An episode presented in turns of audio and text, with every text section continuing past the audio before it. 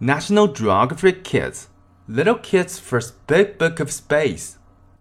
Chapter 1 Looking Up from Earth.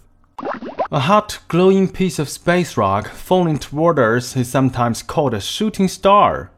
有时候，我们把那种滚烫而又炽热的朝地球飞落的宇宙岩石叫做 shooting star，流星。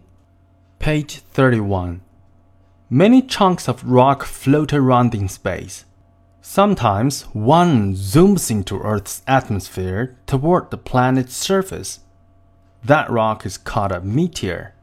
许多岩石漂浮在宇宙中，有时候一颗岩石会迅速飞入地球的大气层，朝地球表面飞去。这种岩石叫做流星 （meteor）。 现在我们知道流星有两种表达，第一种 shooting star，第二种 meteor。Usually a meteor burns up before it can reach the ground, but sometimes a meteor reaches Earth's surface. If it hits the ground, it is called a meteorite. 通常情况下，到达地面之前，流星就已经烧光了。但是有时候 有些流星会到达地球表面，这种到达地球表面的流星，我们把它叫做陨石 （meteorite）。Most meteorites are small enough to fit in your hand。大部分陨石都非常小，小到可以放到你的手里。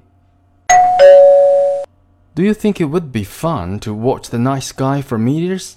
你觉得看着夜空寻找流星好玩吗？现在，我们给大家留两个问题。第一个问题，在英语中，我们有两种方式来表达流星，分别是。第二个问题，英语中大气层怎么说